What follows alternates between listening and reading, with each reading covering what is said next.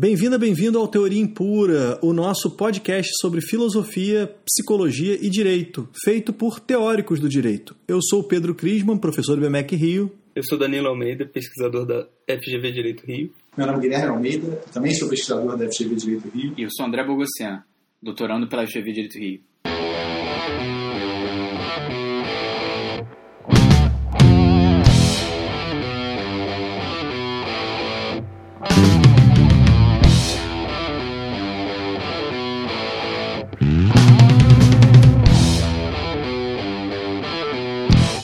Você está ouvindo o Teoria Impura. Bom, iniciando mais um episódio do nosso podcast com o nosso habitual agradecimento, feedback. Acho que o episódio passado sobre socialismo inibiu um pouco a galera. Né? Eu recebi algum feedback positivo, o pessoal gostou do, do episódio. Não sei se gostou só porque o assunto foi socialismo ou se efetivamente ouviu e concordou. É, essa foi a minha impressão. Vocês receberam algum feedback, algum agradecimento? Não, mas foi um episódio muito. com uma audiência grande, né? eu recebi uns feedbacks legais, né? Recebi os comentários de sempre do, do Rony Patim, do Bill. Mas também recebi um comentário especialíssimo, que eu tinha até esquecido, do Fábio Checária. Né? O Fábio Checária ouviu, elogiou, falou muito bem do, do Lucas Petroni. Então, só isso acho que já valeu ter feito o episódio. Verdade. O, o Fábio, inclusive, recomendou leituras, né? Recomendou? Recomendou, recomendou leituras para a gente continuar depois discutindo, lendo. Fica também o convite aqui para o Fábio, se estiver ouvindo a gente, queremos você aqui. Antes de começarmos efetivamente a nossa discussão, só passar o nosso contato. Temos um e-mail, podcastteoriaimpura.gmail.com. Estamos no Twitter, no arroba impurateoria e no Instagram, no teoria.impura, querendo entrar em contato para reclamar, para fazer comentário, para dar um oi, saber mais sobre a história da Virgínia, pode é, usar qualquer desses canais. Ficaremos muito felizes com o contato de vocês.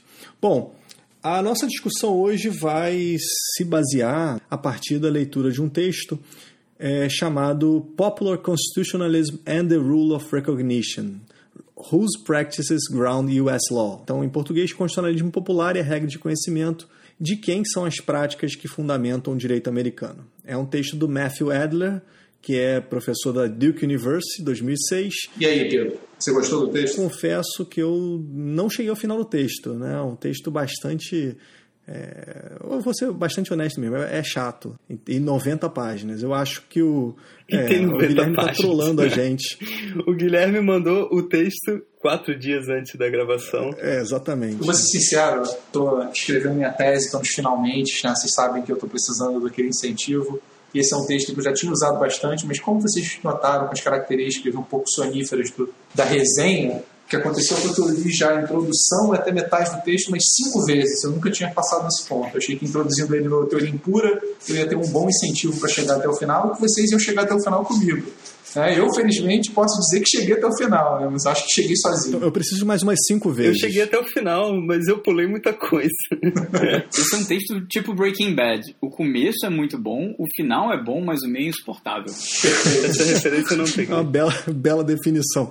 Eu não consigo saber porque eu não cheguei no final. André, você com toda a sua experiência aí, né, da vida social dos acadêmicos, você diria que o Matthew Adler é o Walter White da filosofia do direito? Ele tá mais pra mosca. A mosca eu realmente também não entendi entendi, mas tudo bem. O episódio, cara. O episódio mais chato do, de todo Breaking Bad, da mosca, eles querem matar a mosca. Não, não, não lembro efetivamente desse. Pedro, Pedro está sempre por fora das referências. Não lembro, eles estão no laboratório. Aí eles ficam presos no laboratório, tem uma mosca, ele, o Walter White ele é paranoico com a asepsia do equipamento dele tem uma mosca dentro, dentro do sistema e eles ficam o episódio inteiro para matar a mosca. Eu, eu, lembro. Vamos, vamos seguir, porque senão vocês vão ficar me criticando porque eu esqueci do episódio da mosca.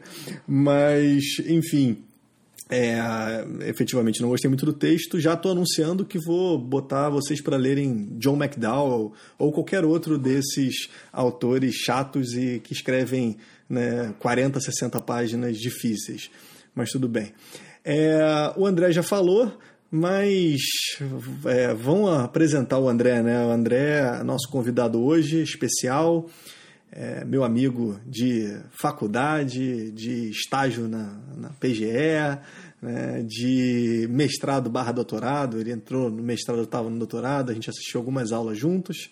e hoje, com muito prazer, aceitou nosso convite. Enfim, para tornar a história mais curta, André, se apresenta e de cara já conta o real motivo por que você está aqui. Afinal, você estava na caravana da Virgínia e queremos saber mais, estamos ansiosos para saber mais sobre o que de fato aconteceu naquele dia. Obrigado, Pedro. Fiquei muito feliz com o convite. É, obrigado, Danilo. Obrigado, Guilherme. Pedro é um amigo de mais de uma década, uma década e meia, talvez. Mas Danilo também. Danilo, não posso nem dizer que Danilo dividiu. Foi meu roommate, meu flatmate é, nos Estados Unidos, porque depois de uma semana, duas semanas da gente dividindo a casa, uma casa de três andares, ele decidiu se mudar, deixou, ele me deixou sozinho no, numa casa de três andares. Como eu continuei pagando, eu acho que é justo você falar. não, eu, eu não reclamei, eu não reclamei. Mas é, fiquei muito feliz com a escolha do texto, porque foi um texto que eu trabalhei bastante na minha, na minha dissertação na PUC Rio. Eu, assim como todos aqui, também sou um filho de Noel, que dá o nome de acho que dá nome de grupo de, de pagode, dá nome de bloco de, de carnaval. Trabalhei bastante o conceito de regra de reconhecimento é, na minha dissertação, foi o ponto principal da minha dissertação. Fui orientando do Noel e usei bastante o conceito de regra de reconhecimento do Hart. É, mas respondendo a tua pergunta, Pedro, acho que estou aqui porque eu e Danilo estávamos num dia de agosto fazendo uma viagem, uma road trip entre amigos, eu e Danilo do direito, um amigo médico e um amigo engenheiro que não entendem muito de direito e fomos parados por um guarda após uma, uma saída para um bar com conhecidos daquele conhecidos dia. da Virgínia, então? Na Virgínia, brasileiros, naquele dia. É, fomos apresentados é, a pessoas naquele dia. Diga-se de passagem, um encontro que eu fui absolutamente contrário. Eu queria visitar o Shower na Universidade da Virgínia, em Charlottesville, que fique claro, mas fecha parênteses. Posso complementar então, já que. Pode, claro. A gente está lavando roupa suja. Contando a minha versão da história. Como a gente estava numa viagem com outros dois amigos do André e que eram muito fãs do de um determinado astrólogo barra filósofo. Não, é um filósofo que mora na Virgínia. A gente chama de guru, para simplificar. é, eles queriam muito visitar o, o, professor deles. E bom, éramos quatro no carro. O André definitivamente não queria visitar o professor da Virgínia mas é, ele estava disposto a acompanhar o grupo. A regra de decisão era o que o grupo decidisse. E a gente tinha a oportunidade de visitar o Frederick Schauer, importante filósofo do direito, que a gente, todos nós lemos muito e que é professor da Universidade da Virgínia. Né? Então eu tive a, que tomar a decisão entre visitar um filósofo ou outro. E eu acabei escolhendo por visitar o que aquele filósofo que se tornou o filósofo mais influente. no... Eu, como eu estava escrevendo a minha dissertação sobre é, teoria analítica, teoria positiva do direito, eu realmente queria visitar o Schauer, mas enfim. Fui voto vencido. Enfim, fizemos a visita, foi tudo muito divertido, muitas, muitas boas histórias. Saímos para um bar e aí na saída do bar. Né, na saída do bar fomos parados por um guarda, né? É, o nosso motorista não tinha bebido, é, estava dentro do limite alcoólico permitido pela legislação local e, e ele é uma pessoa muito muito é, ele confronta ele não, não aceita a autoridade muito bem então, o guarda parou, começou a fazer aquela série de perguntas e pedir para ele fazer os testes, contando números primos, pulando a cada três números, enfim, uma série de perguntas para ver se ele estava de alguma forma embriagado. Só que ele começou a questionar o guarda, com base em que autoridade você, guarda, tá me parando aqui? E aí o guarda respondeu: Não, tem uma portaria do departamento de polícia do estado da Virgínia que diz que esse meu batalhão é responsável por fiscalizar essa área aqui. E aí esse nosso amigo, que não entende nada de direito, é médico, enfim, perguntou por que, que esse, essa portaria é relevante? O guarda respondeu, bom, é, essa portaria foi feita pelo comandante é, do batalhão, que tem a, a competência para fazer portarias alocando os policiais de acordo com um decreto é, do governador do estado. E é isso, nosso amigo insistiu ainda mais uma vez. E esse decreto? E o guarda respondeu novamente. É, esse decreto ele foi feito pelo governador com base na competência que uma lei estadual confere a ele. É, e ainda e o guarda já estava ficando de saco cheio e falou: essa lei estadual ela também foi feita pela Assembleia aqui da, do estado da Virgínia com base na Constituição Estadual. É, e antes que você pergunte também, já te falo logo que essa a Constituição Estadual da Virgínia ela está de acordo com a Constituição Federal. Só que esse nosso amigo, já bastante irritado, perguntou: mas por que, que a Constituição é aceita como Constituição? Por que, que a Constituição é a Constituição? E aí o guarda não conseguiu responder. Porque talvez o guarda ele, ele não tenha escutado falar do outro filósofo do direito, do que o Danilo acha que é menos relevante hoje em dia, né? o Frederick Schauer, e toda a tradição do positivismo hartiano, que tenta dar uma explicação, tenta responder essa pergunta de por que, que a Constituição é a Constituição de uma forma diferente do que nós aqui no Brasil estamos acostumados é nós aqui que temos uma tradição que é. Sensacional, né? Com essa fanfic de teoria analítica do direito, que eu jamais imaginava que a gente fosse ver, para introduzir a ideia da regra de reconhecimento último, né? que é, segundo Hart, era o fundamento de validade do, do sistema. Só um ponto antes de você explicar a regra de reconhecimento último, teria sido muito mais fácil se ele tivesse optado por perguntar para o guarda: você sabe com quem você está falando? Ele teria jogado toda né, o, o encargo para o guarda, para o guarda perguntar, mas por quê? Com quem que eu estou falando? E aí, de onde vem o seu poder? E aí vai, né? Inverteria a história. Mas não foi malandro o suficiente para lidar com a, com a pressão do ambiente hostil. Pedro, era mais fácil se ele tivesse pedido para fazer o teste do bafômetro logo e não ficar meia hora discutindo com o guarda. Mas aí não teria graça, né? Então, cada uma das respostas do guardinha, até de chegar àquela última pergunta que ele não soube responder, eram respostas dadas dentro do sistema jurídico. É, então existia uma determinada regra que tinha sua validade conferida por outra regra hierarquicamente superior, por sua vez era validada pela Constituição Estadual, que por sua vez era validada pela Constituição Federal. Né? A, a pergunta teórica que é colocada pela regra de reconhecimento é beleza, mas o que faz com que a Constituição seja é, válida? Né? O que, que, que, dá validade para a Constituição? É, e aí o Hart vai responder, é, é o que um, o grupo referente àquele ordenamento jurídico considera como direito. E aí a pergunta do autor do artigo que a gente leu hoje é, bom, que grupo é esse? Então, enquanto alguns vão entender que são os, os juízes especificamente, né, que são que têm a, a competência de aplicar essa Constituição, alguns outros vão falar que é, é um grupo um pouco maior, que inclui juízes, né, mas que são todas aquelas autoridades de cúpula que fazem interpretação cotidiana da Constituição. E alguns outros autores ainda vão dizer que o grupo é maior, mais abrangente ainda, né? que toda a população submetida àquela Constituição, que, que é, através da interpretação do, do que, que diz a Constituição, constrói sentido a ela.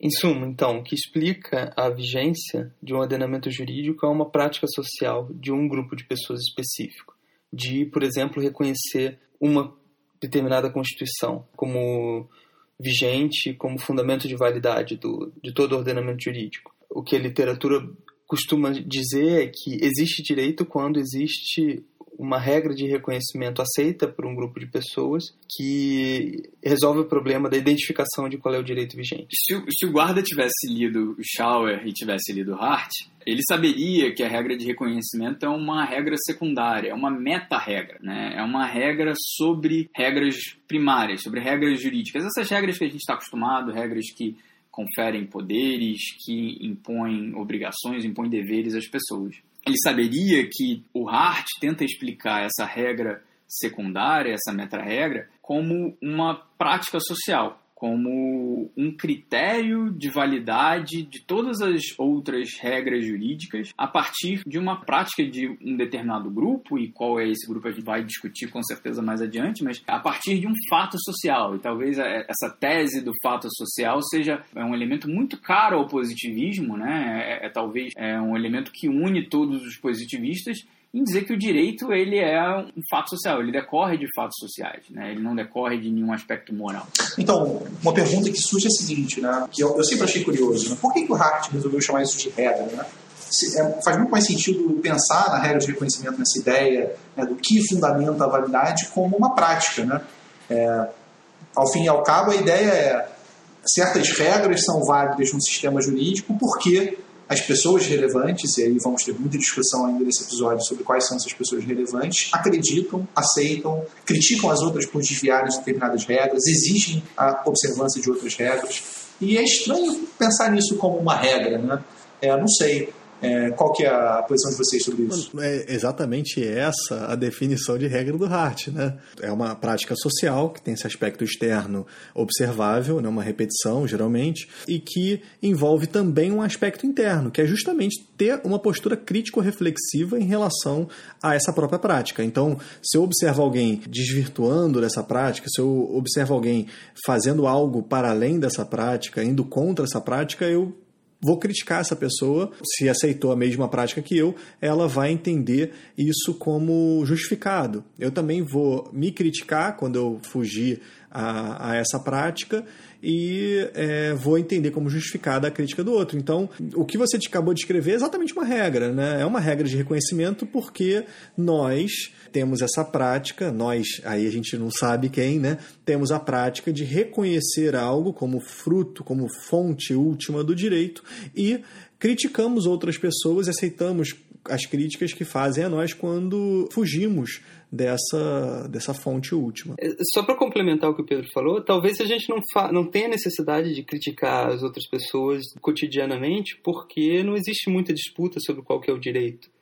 É, na nossa realidade, mas poderia haver, né? numa situação de guerra civil, talvez existam dois grupos que estejam disputando qual é o direito vigente num determinado território, e aí, nesse caso, um grupo, talvez o grupo rebelde, seria criticado pelo grupo uh, do, do, direito do direito anteriormente estabelecido no lugar por não estar reconhecendo o direito tradicional. Eu acho que a gente tem, a gente tem algumas coisas que estão um pouco confusas aqui nesse meio de campo. Né? A primeira coisa é a seguinte, eu acho que tem uma diferença entre a atitude de aceitação, que né, envolve essa coisa da crítica reflexiva, tal, que o Pedro estava falando bem, que a gente já estava discutindo desde o começo, mas esse não é o conceito de regra do Hart. Né?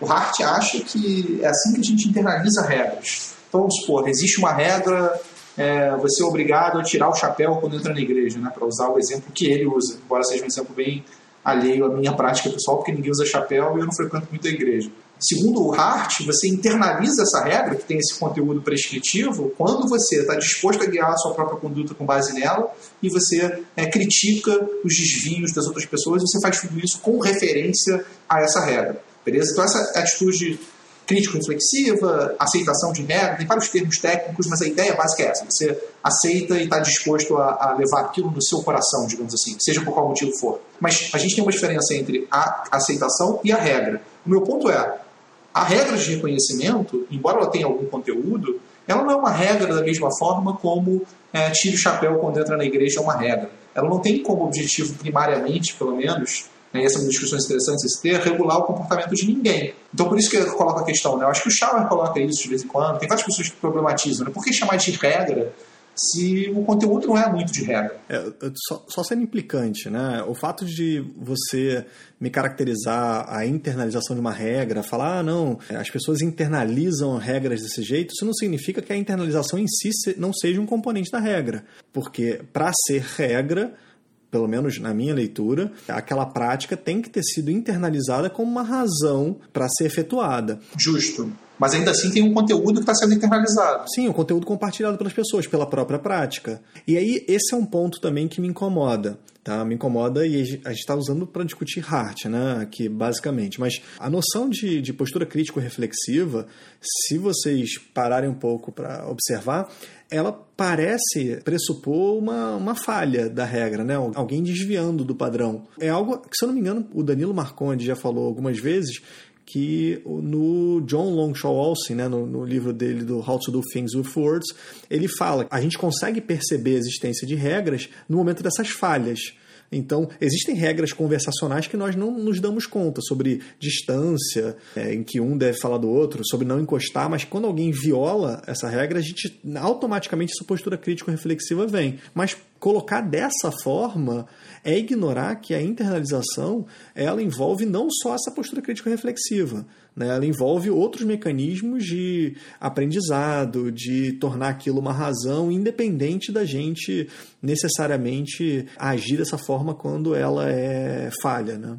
Eu acho que onde o Gui quer chegar é qual é a função dessa regra. É uma regra, como o próprio Hart diz, você não tem apenas regras que impõem obrigações nas pessoas. Né? Você também tem regras que conferem poderes às pessoas. E o Hart não mencionou, mas os Hartianos depois vão acrescentar você também pode ter regras constitutivas de instituições, de, de artefatos sociais. Talvez a regra de reconhecimento tenha um pouco de cada um desses elementos. Dependendo de qual hartiano você leia, ele vai puxar a brasa para a sardinha em algum ponto. Né? Ele vai. O Scott Shapiro vai falar que é uma regra é, apenas que confere, que impõe obrigações. Outros vão falar que é apenas uma regra que dá poderes a certas pessoas para dizerem o que é o direito. É, o Andrei Marmor vai dizer que é uma regra constitutiva, a partir de uma convenção constitutiva. É um, é um grande filão de discussão na teoria do direito, após Hart, é, quais as funções dessa regra de reconhecimento. O que todo mundo concorda é que ela serve como um teste de validade é um teste de unidade para todas as regras de um determinado ordenamento. Todas as regras têm que, de algum modo, estarem vinculadas a essa regra de reconhecimento. Eu só queria acrescentar que uh, o conteúdo da regra de reconhecimento ele vai ser totalmente dependente do que a prática determinar. Né? Ele pode ser o direito é aquilo que estiver de acordo com a Constituição. Ele pode ser o direito é aquilo que uma determinada pessoa, um, ditador, por exemplo, é, diz que é o direito. Essa ideia da regra de reconhecimento do Hart, né, de achar um, um fundo de validade é, fora do direito para o próprio direito, eu acho ela uma solução bastante elegante. Tenho discussão com alguns amigos kelsenianos sobre esse assunto especificamente. Eu confesso que eu gosto muito dessa saída do Hart. Por quê? Qual é a outra saída do Kelsen? É dizer que existe uma, uma norma anterior ao sistema, uma norma jurídica, que basicamente dá sentido de norma para a Constituição. Então, ela basicamente diz deve ser cumprida a Constituição. É, e só que se você for atrás dela e perguntar, mas quem que dá validade para essa norma pressuposta? Ele vai falar: olha, ela é pressuposta, justamente, você não tem que buscar nada por trás dela porque não existe. O Hart meio que vai resolver essa questão metafísica de maneira muito mais simples, né? Você não precisa buscar qual o fundamento de validade da regra de reconhecimento última, né? Ou seja, o que, que torna válida a Constituição? Bom, as pessoas reconhecerem a Constituição como válida. Ponto. Ah, mas o que, que torna válido isso? Não, isso não é válido, porque isso não é mais direito. Isso é uma prática social simples. Né? Ele torna a teoria dele impura, né? fazendo trocadilho eh, intencionalmente com o nosso podcast, mas ele tem uma saída muito mais elegante do que a de outros autores. É, uma outra ilustração, né, só para colocar vários exemplos diferentes para o ouvinte que talvez não tenha tanta familiaridade com os autores, né, mas que ilustra bem a posição do Arte, nosso guru, não o da Virgínia, o guru aqui do Rio de Janeiro, Noel, é, sempre usa, é o da Constituição Noelina. Né? Noel fala assim: imagina que eu escrevo num pedaço de papel tudo que o Noel falar é direito no Brasil, é direito válido, é, e assim que a gente introduz novas regras, derruba regras antigas e faz qualquer coisa dentro do Brasil. Essa Constituição entra em vigor na data da sua assinatura, 25 de setembro de 2020, assinado Noel Struchin. Aí o Noel pergunta assim: por que, que essa Constituição não é válida enquanto a Constituição é, de 88 é válida? Qual é a diferença entre as duas? Né? E a aposta dele é, é a prática que as pessoas têm de levar a Constituição de 88 a sério e levar a Constituição noelina como um pedaço de papel inútil que não serve nada. Não são as palavras de cada uma dessas constituições que fazem a diferença. As duas dizem, eu entro em vigor no dia tal, mas é, é, essas palavras não são um passe de mágica, não abra cadáver. Né? Depende de um substrato social para que tenha uma validade. Não, esse exemplo é bom, é um exemplo mais absurdo, mas conectando com o que o Pedro falou em relação a, ao que os constitucionalistas fazem de tentar achar uma resposta interna à deficiência que, que a teoria constitucional tem, que a teoria do, do direito vai, vai ajudar, vai responder. Né? É, eu estava lendo um livro sobre a Constituinte de 88. Né? E esse livro mostra que tiveram diversos erros e fraudes procedimentais na Constituinte, é, que assinaturas foram forjadas, que a comissão de redação alterou é, dispositivos depois de serem aprovados, enfim, diversos elementos que podem é, que poderiam dizer, que poderiam indicar que a Constituição de 88 ela já nasceu errada, já nasceu inválida. Acusações seríssimas, hein, André? Pois é. Contudo, se amanhã o Supremo Tribunal Federal ou qualquer outra pessoa ou instituição apontasse para esses vícios procedimentais e tentasse dizer que a Constituição de 88 ela é inválida, ela, ela não deveria ser a norma jurídica superior do ordenamento brasileiro que nós deveríamos voltar, não sei, a Constituição de 67 ou, o que quer que seja, essa pessoa ia ser ridicularizada. Porque a comunidade jurídica brasileira ela reconhece, apesar de todos os defeitos formais seu, do seu nascimento, a Constituição de 88 como a norma jurídica superior. Mas eu confesso que eu ando com medo, porque tem uma pichação aqui no Rio que é Bíblia sim, Constituição não. Né? E depois que o presidente anunciou que quer né, um, um membro, um ministro do STF que seja terrivelmente evangélico, vamos imaginar que esse membro seja o primeiro a reconhecer não a Constituição, a Carta 88, mas a Bíblia. Né? E aí outros membros do STF também sejam indicados pelo critério de ser, entre aspas, terrivelmente evangélico ou terrivelmente católico, né? terrivelmente cristão. Quando é que a gente vai poder dizer efetivamente que não temos mais a Carta de 88 como nossa Constituição, mas sim a Bíblia, como as pessoas que picham aqui, pelo menos aqui na Barra da Tijuca, é, pretendem que seja. Pedro, eu queria brincar e dizer que nós quatro aqui já fazemos um grupo reconhecedor relevante mais numeroso para a Constituição noelina do que essa pichação que você vê aí na Barra, mas talvez não seja verdade. Eu nunca li nenhuma pichação dizendo Constituição noelina, Constituição sim, noelina. Constituição de 88, não. Eu acho que essa é a solução para o Brasil. A gente tem que convencer as pessoas a Tem que adotar, botar essa pichação no Departamento de Direito da PUC Rio. começar por lá. uma dica. Fica a dica. Então, o, o André mencionou a comunidade reconhecedora relevante porque o autor do nosso artigo quer justamente saber, afinal, quem são as pessoas que têm o condão de decidir qual é o direito vigente a partir dessa prática habitual que dá o, dá o último fundamento para o guardinha poder aplicar a multa. E, e ele aponta que, bom, existem muitas discussões teóricas né, no âmbito da teoria do direito sobre, afinal, quem é, que, que grupo é esse. E ele lembra, ele, ele recorre à discussão sobre a Constituição dos Estados Unidos e vê que essa é uma discussão que também é feita lá e que talvez nos ajude a responder, afinal, qual é o grupo mais importante. Porque uma discussão, um, um debate importante no, no âmbito da teoria constitucional nos Estados Unidos é sobre se a Constituição é aquilo que as cortes dizem, ou aquilo que em última instância a Suprema Corte diz, que é o órgão mais saliente no, na determinação do que diz a Constituição, ou se é, em última instância, o povo, né? seja através de seus representantes eleitos ou de uma prática política de, de atribuição de sentido à Constituição que está é, tá fora do Estado.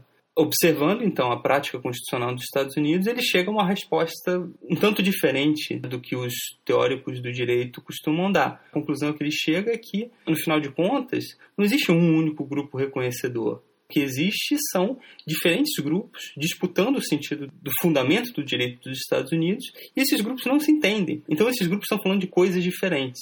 Então, o fundamento último da pretensão do guardinha de validade da multa dele pode ser diferente do, do fundamento último de algum outro grupo, né, para usar a expressão do autor, de algum outro grupo reconhecedor em disputa no mesmo espaço do direito dos Estados Unidos.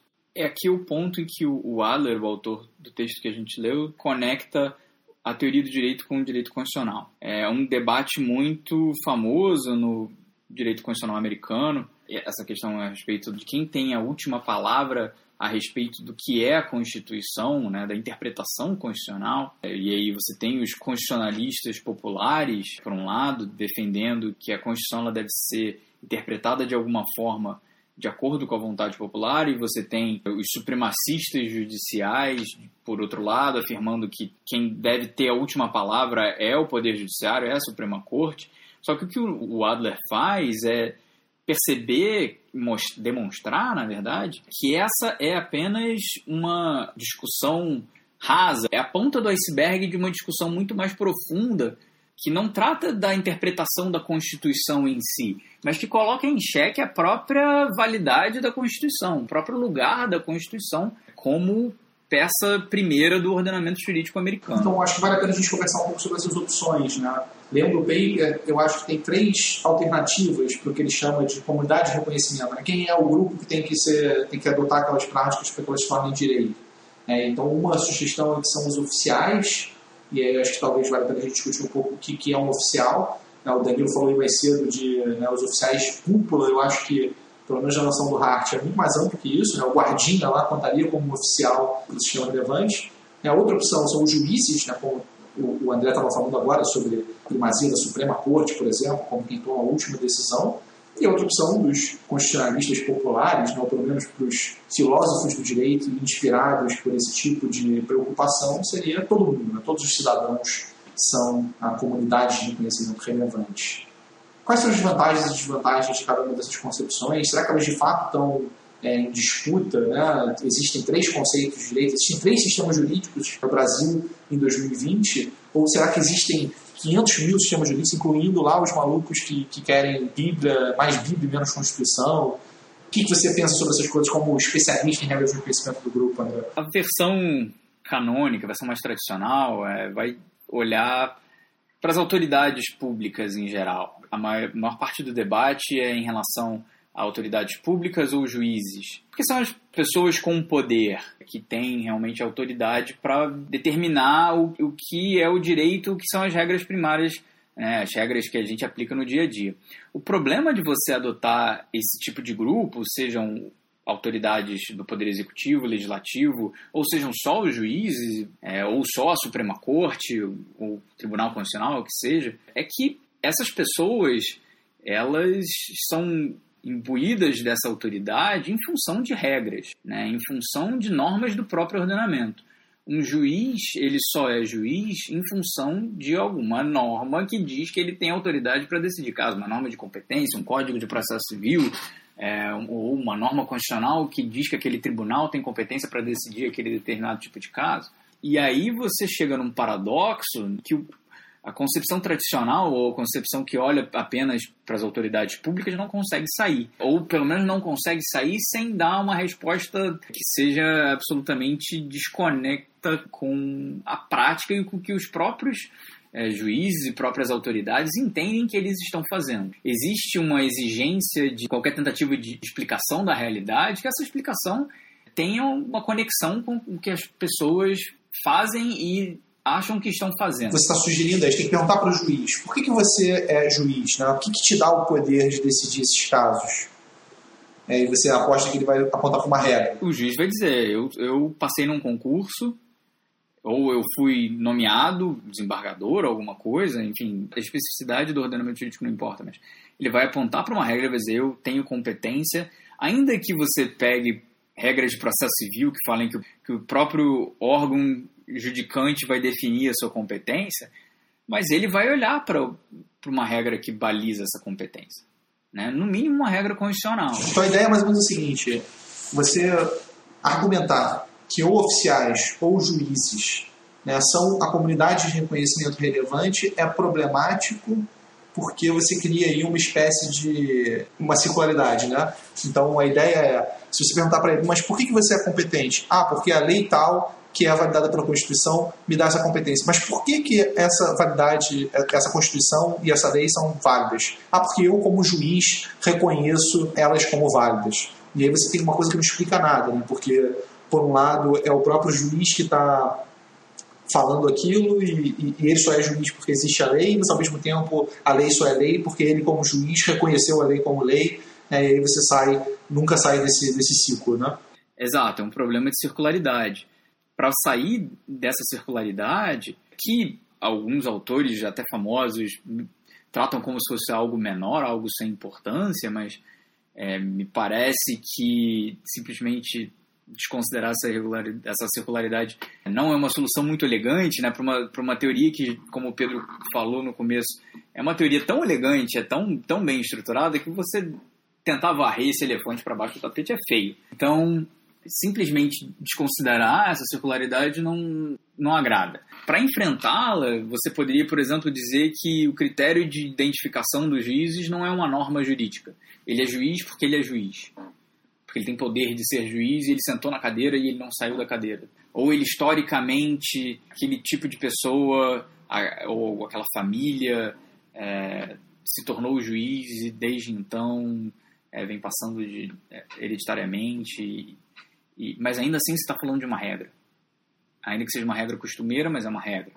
é, que de algum modo foi incorporado ao ordenamento? Eu acho que a, a circularidade está mantida quando pensamos só em juízes, tá? Eu realmente não consigo ver como romper com essa circularidade, mas quando a gente pensa em oficiais, a gente está pensando em, em, em, pessoas com cargos bem diferentes. É, ainda mais se for feita a leitura como o Guilherme fez, que é uma leitura de oficiais no sentido bem amplo, não como a do Danilo de só alta cúpula. Mas quando você pensa oficiais é, de forma ampla, o que você está entendendo é que, embora realmente o que dê autoridade a eles seja uma regra que é reconhecida por eles, eles têm autoridades bem diferentes, com competências bem diferentes entre si. Então, no, parece que é, se torna muito mais circular quando a gente pensa em um indivíduo, né? Quando a gente pensa em um indivíduo, por que, que você é o nosso juiz da pátria aqui, né? O único juiz? Ué, porque a Constituição estabelece. Mas por que a Constituição é válida? Ah, porque eu reconheço. Realmente você tem uma, uma petição de princípio. Mas quando você está pensando né, não em um juiz, mas está pensando em vários agentes com realmente é, essa intencionalidade coletiva, né, de reconhecer essa prática como válida, agentes que fazem funções que controlam umas às outras, então estamos pensando numa democracia, né, numa república com divisão de poderes. É, não é o caso só de um juiz reconhecer, mas é o caso também do legislador reconhecer o juiz, reconhecer aquela carta, do executivo reconhecer o legislador e o juiz, e do juiz reconhecer o legislador e o executivo. Né? Então, eu acho que, embora soe né, circular, quando a gente bota tudo no mesmo balaio, quando a gente fala oficiais e os oficiais recebem é, a autoridade dessa carta, quando a gente distingue a função deles, se torna bem menos circular. Né? Aliás, senão não teria nem sentido o Hart ter é, sugerido as três regras, tanto a regra de reconhecimento como a regra de alteração como a regra de julgamento, né, que vão constituir um sistema jurídico aí junto com as regras que ele chama de primárias, as regras que impõem condutas a gente. Eu acho que essa é uma leitura mais caridosa, né, quando a gente vai ler o Hart e, atribuir a ele já certa circularidade, é, eu não sei. Né? Se ele botou oficiais, vamos tentar salvar os oficiais aí, mas tudo bem, você pode tentar é, incluir mais gente no grupo que tá de boa. Mas ainda que você considere oficiais, se você tenta desvincular de alguma forma do conceito de norma, da competência, do poder é, vinculado a uma norma, necessariamente você vai cair no, no poder como um fato, você vai estar sujeitando Hart ao mesmo tipo de crítica que ele faz ao Austin.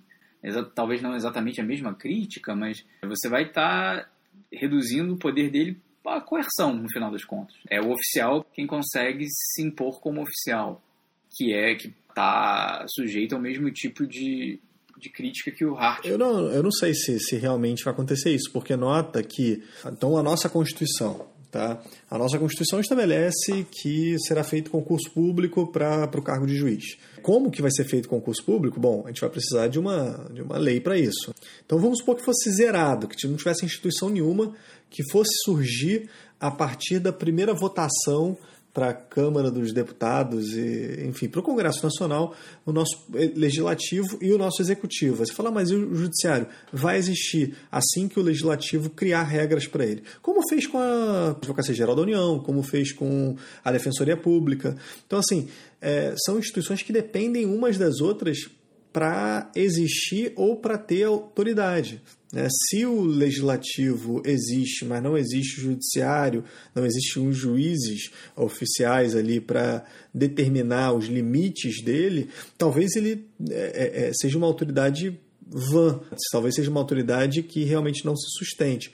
Então eu não acho que seja coerção o que esteja mantendo eles, mas sim o reconhecimento dos, aí eu vou usar aspas, pares, né? Porque não são efetivamente pares, mas de todos aqueles que detêm autoridade determinada pela, pela Constituição. Então essa multiplicidade de, de oficiais pode resolver o problema da circularidade, mas será que não cria um problema na definição de, de uma única regra de reconhecimento para o sistema? Porque imagina a seguinte situação: você tem vários oficiais você cria oportunidades para que eles discordem né, sobre qual é exatamente o, o conteúdo do direito vigente. Né? Então, imagina uma situação em que a Suprema Corte decide ou, ou vai decidir, está em vias de decidir sobre um caso que é muito delicado. Digamos, o caso do aborto, né, que talvez seja a questão política mais espinhosa.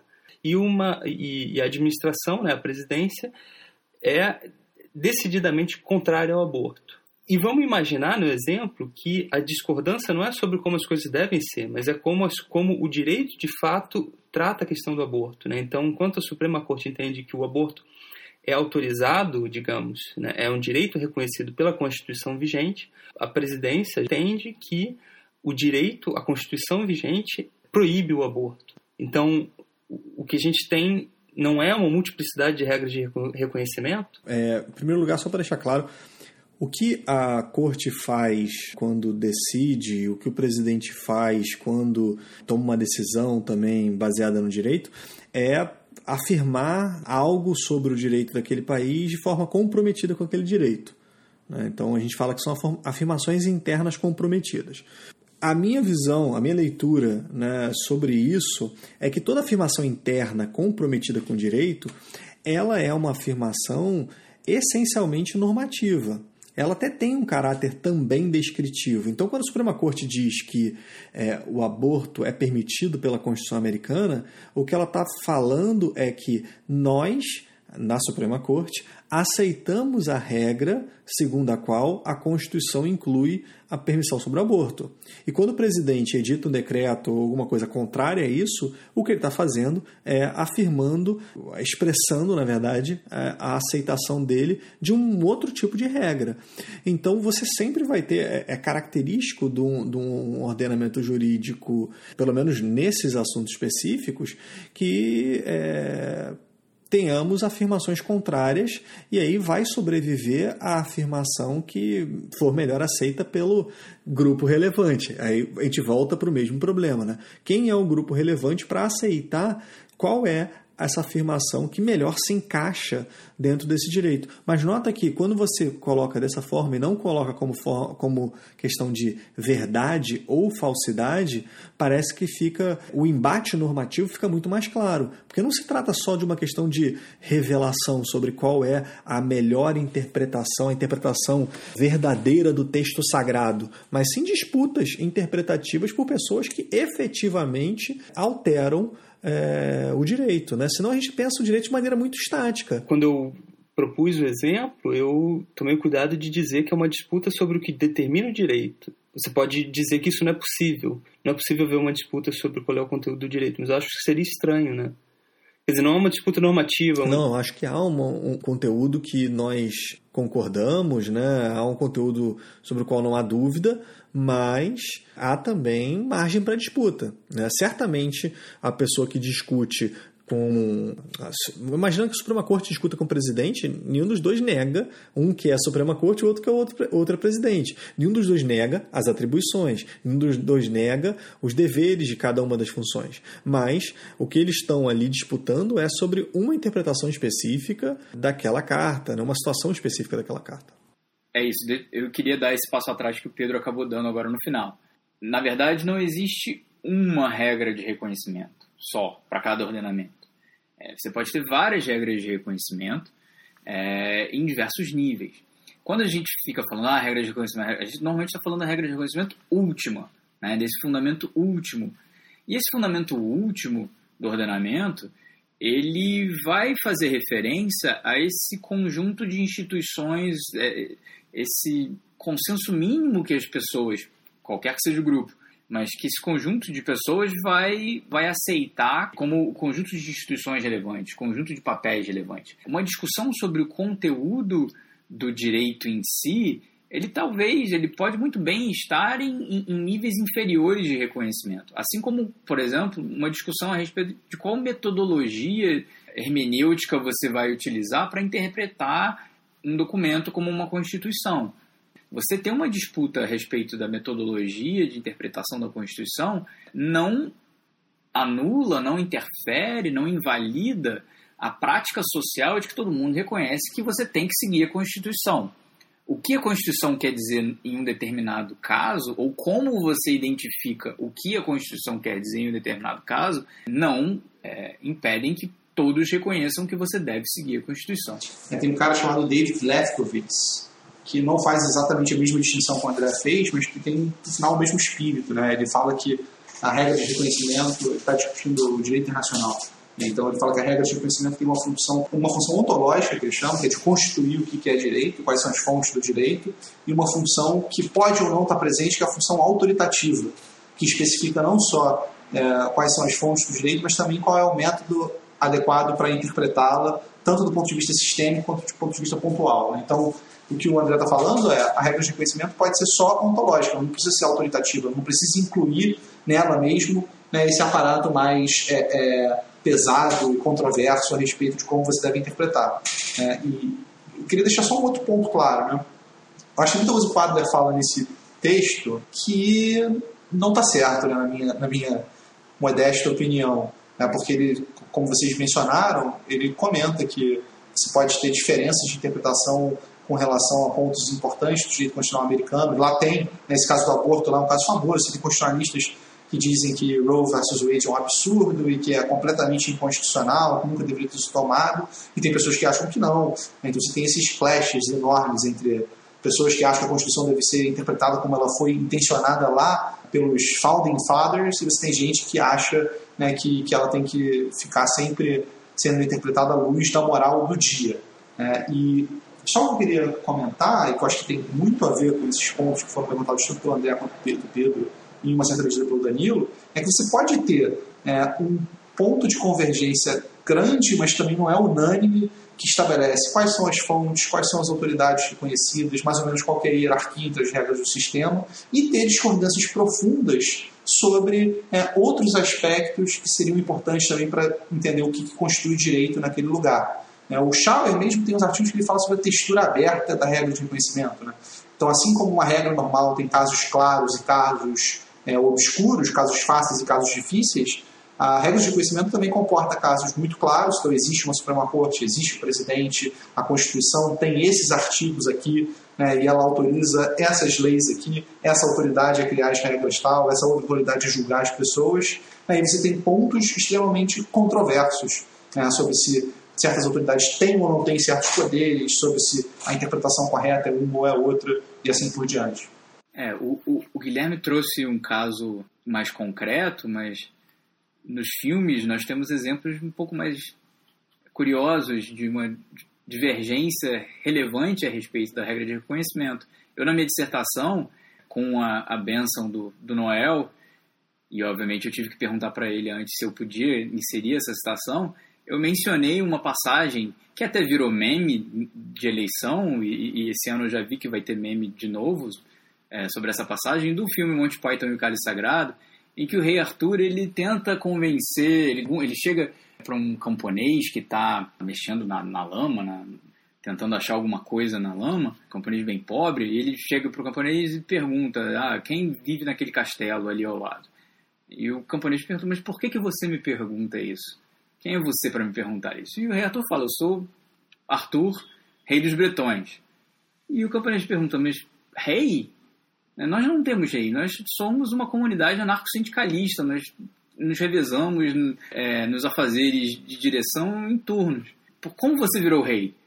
E o rei Arthur conta. A dama do lago, é, num momento de glória, me entregou Excalibur e eu me tornei rei. E aí o meme, que já, já vi para as eleições desse ano, o camponês responde. Strange women lying ponds distributing swords no basis for a system of government.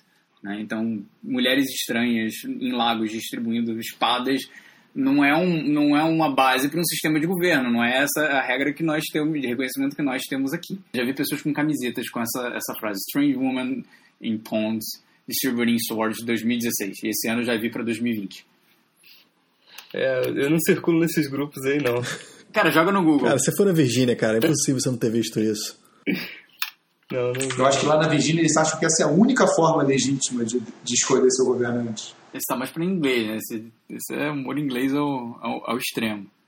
Mas, assim, a gente está falando bastante aqui de, do que é, né? E tentando usar exemplos concretos. Um aspecto que a gente ainda não abordou foi da função da regra de reconhecimento em dar unidade para o sistema, para um sistema jurídico. como teste de validade, como selo de validade, mas ela que une, enfim, todas as normas primárias e secundárias de um ordenamento. É, eu faço doutorado em Direito da Regulação e o problema da unidade do sistema é, jurídico, quando você começa a tratar com agências reguladoras, com poderes normativos, e, e, e há uma discussão de base kelseniana para tentar encaixar esses poderes normativos das agências é, de uma forma que não viole a unidade do sistema, e o pessoal costuma citar a teoria dos sistemas, teoria dos ordenamentos setoriais, é assim, só para vender o peixe do Hart aqui, que, que a solução do Hart é bastante elegante e resolve sem precisar de grande esforço é, argumentativo. Né? É algo bem direto ao ponto, é algo bem palpável, uma prática social, ao contrário de uma teoria de sistemas do Luhmann, do Teubner, algo bastante complexo, só para vender o peixe do Hart da utilidade de uma teoria hartiana até para quem trabalha com regulação. Mas apesar de você estar defendendo o Hart, você é contra Hart com relação à questão da comunidade, né? Bom, eu sou, eu sou contra o Hart. Eu sou um deep popular consulist né, na, na leitura do Adler. Eu, na minha dissertação, eu tomei o problema da circularidade como um problema grave. Tentei achar uma solução de modo que a, a definição do grupo reconhecedor relevante não precisasse de uma regra jurídica. E aí, quando você para para pensar que comunidade pode ser identificada sem necessariamente você fazer referência a uma regra, o povo é uma resposta possível. Né? Mas, ah, o povo, o que, que é o povo? É, quantas pessoas, é um problema de vagueza de grau, né? Quantas pessoas fazem o povo? Ou o que talvez seja a, a crítica mais relevante, a crítica mais comum, é, que é o povo é ignorante, né? O povo ele não tem conhecimento jurídico suficiente para poder identificar uma regra de reconhecimento, para poder dizer qual é a regra de reconhecimento. Se você parar na rua, na esquina e perguntar é, para o chaveiro qual é a regra de reconhecimento, ele vai olhar como, na tua cara como se você fosse maluco. E mesmo que você não use o termo técnico, né? Mesmo que você perguntar assim, ah, qual é a prática que embasa o sistema jurídico? É, ou mesmo que você pergunte, eu estava pensando aqui, por que, que a gente segue a Constituição mesmo? Quem diz que essa... Uma coisa até meio, meio bolsonarista, assim, do tipo, meio bolsominha, do tipo... Mas quem disse que essa Constituição é boa? Essa Constituição, né? Por que, que a gente segue essa Constituição? E daí? Essa Constituição aí foi feita... É, e daí? Já foi feita há tantos anos, pô, quase 30 anos aí. Né? Tem que mudar isso aí. Que, que Constituição é essa? Por que a gente segue, né? Eu acho que, acho que isso é interessante experimentar, né? Acho que eh, seria interessante perguntar para as pessoas por que, que, que a Constituição deve ser seguida ou algo do tipo, né? Eu, eu tenho a impressão de que elas, elas responderiam uma coisa meio, meio básica sobre é, isso que determina o que é o justo, porque sendo professor de primeiro período eu vejo muito isso. Né? Eu vejo muito é, aluno chegando com essa confusão entre justiça, entre validade e dizendo, ué, mas o justo não é o que a Constituição determina? E aí, o que a Constituição determina, depois eles disputam comigo. Né? Se ela pode, é, se pode haver prisão em segunda instância, se não pode, mas é, o, o ponto para eles é que a Constituição vai determinar o que é o justo. E aí, eu me defendo na linha até do que a gente já, já tratou um pouco, que é você não precisa ter uma definição mais precisa, você talvez até não precise fazer essa diferenciação tão claramente, né? Por que, que é a Constituição é a Constituição, se ela é justa, se ela é boa, se ela é má.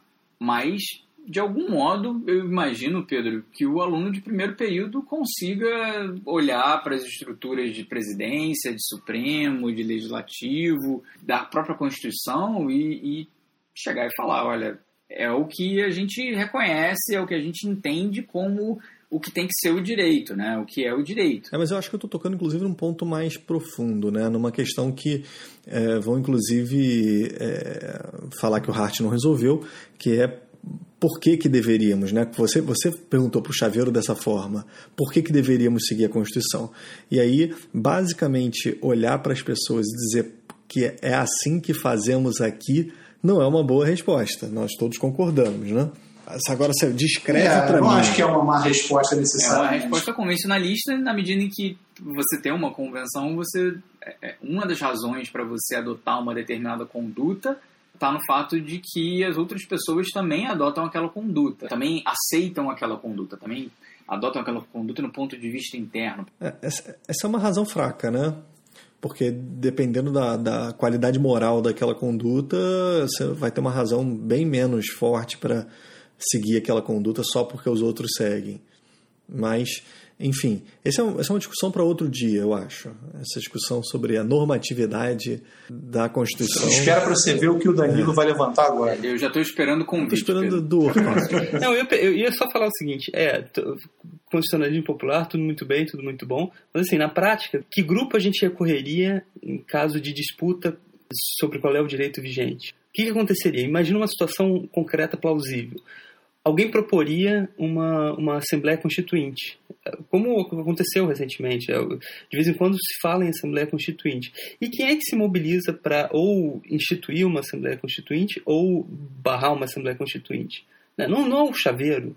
A gente, tá, a gente fica com fantasias de, de queda da Bastilha, etc. Mas, assim, na prática, existe uma elite que decide se vai haver uma mudança de regime constitucional ou não vai haver uma mudança de regime constitucional, né? Então, tudo bem, né? em, última, em, última, em última instância, né? se a gente pensar em termos de, filosofia, de teoria política, você pode remeter ao povo, a entidade, essa entidade etérea. Mas, assim, na prática, existe uma elite de, de, de líderes partidários, uma elite de, das pessoas que realmente têm poder no parlamento, etc. Nunca ouvi o Danilo sendo tão eloquente. É, é. Eu, eu, diria que a Constituição não são os fatores reais de poder, como queria La Salle, mas ela depende dos fatores reais de poder, certamente. É, o Danilo tocou no ponto, é, nos casos problemáticos, né? Os casos de penumbra, como o próprio Hart trata. E eu vou concordar com, eu vou discordar de você, é, vou concordar que, ao fim e ao cabo, você tem que olhar para o povo, é, mas eu acho que é justamente o fato de que você tem o povo como fiel da balança nos casos mais problemáticos. Se você tem um golpe de Estado, é porque, veja que você não precisa que as pessoas. Uma regra internalizada, a pessoa ela critica e a pessoa que está sendo criticada aceita como justa crítica. Né? Então, o cara que está dando golpe de Estado, ele sabe que ele está dando golpe de Estado. Né? Ele sabe que ele está errado, mas ele vai fazer do mesmo jeito. E quem critica, quem vai às ruas para defender é, contra o golpe de Estado, também reconhece que que é uma tentativa de alteração de uma regra última de reconhecimento é, que não deveria acontecer. Então, acho que para você afirmar que existe uma regra de reconhecimento, ainda que ela não seja tão, tão expandida, ainda que ela é, seja mais limitada aos elementos mais básicos de um, de um ordenamento, você teria esse teste nesses momentos de estresse. Lembrando sempre que você não precisa. Você pode ter o golpe de Estado.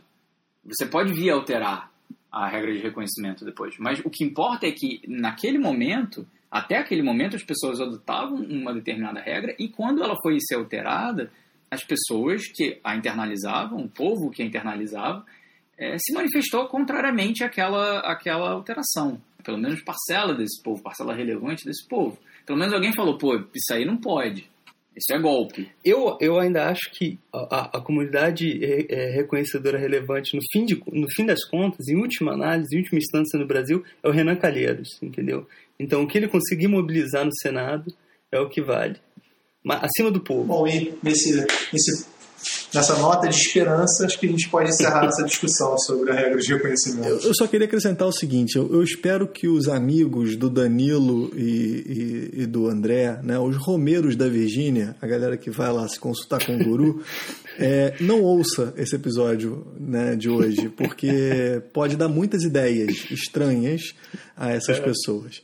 Mas... O título do episódio vai ser Não ouça esse episódio. Né? Eu prometo compartilhar com o Vou botar assim, Lula preso, não ouça esse episódio. é, enfim, gente. Foi. Acho, eu estou satisfeito, não sei vocês, né? Acho que a gente pode encerrar por aqui sim. É, André, muito obrigado em primeiro lugar. Fica o convite para vir mais vezes conversar conosco. Foi um, um, um prazer ter você aqui. É, ouvir você falar sobre o assunto da sua dissertação e poder discutir é, Hart e regras de reconhecimento, não só contigo, mas com o Guilherme e com o Danilo. Enfim, deixo aqui meu abraço para todos vocês e meu obrigado. Valeu, abração. Um abraço, muito obrigado. Acho que realmente esse assunto dá muito pano para manga, né? Dá para a gente ter mais uns 3, 4, 5 episódios só discutindo é, regras de reconhecimento e acho que hoje, pelo menos, a gente conseguiu fazer uma boa introdução ao tema. Muito obrigado, André. Valeu, André. Pessoal, eu agradeço muito é, o convite, foi ótimo. Vocês me deixaram até citar Monty Python, então eu não posso reclamar de mais nada. Vou dormir feliz hoje. Aí, ô André, coloca em MP3, MP3. Ba qualidade baixa. Aí eu boto qualidade altíssima. Pô, mas ele tá gravando teoria impura.